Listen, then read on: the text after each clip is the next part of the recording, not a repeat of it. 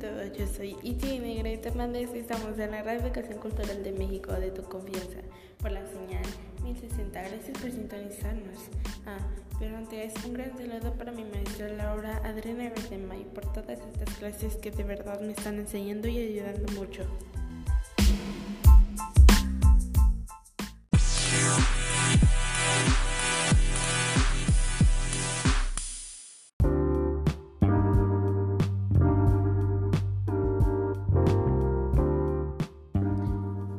Bueno, el día de hoy vamos a tocar un tema muy importante.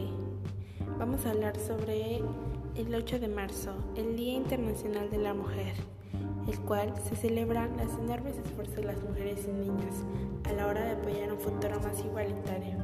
Este año es algo que más hay a favor, que está más a favor con la igualdad y las de las mujeres, especialmente las jóvenes son quienes organizan movimientos diversos e inclusivos eh, en línea y en la calle a favor de la justicia social y la igualdad o lucha contra el cambio.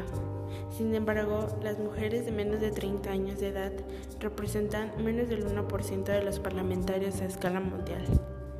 Así que siguen sintonizando para saber más acerca de este tema que es muy importante y relevante que todos deberíamos tener en cuenta.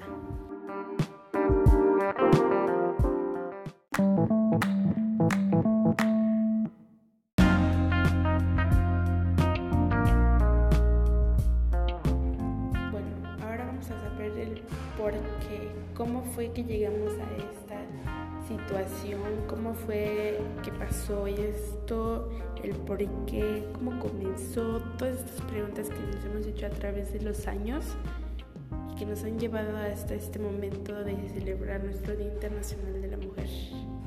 Así que disfruten.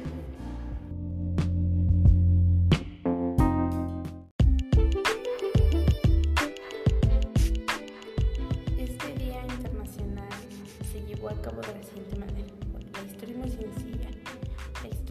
el 8 de marzo de 1857. Sí, hace muchos años. Miles de trabajadoras textiles decidieron salir a las calles de Nueva York con el lema Pan y Rosas para protestar por las miserias condicionales laborales y reivindicar un recorte del horario. Ah, pero sin embargo, también por el fin del trabajo infantil.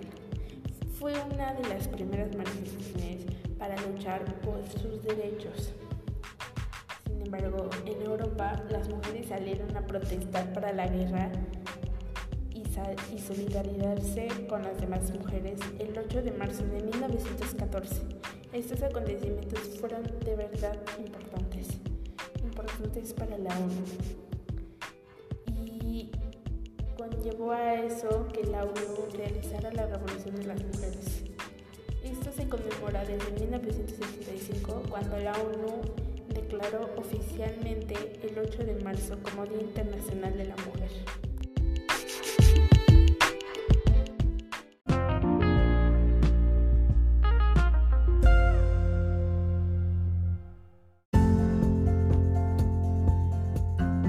Esto ha sido todo por el segmento del día de hoy.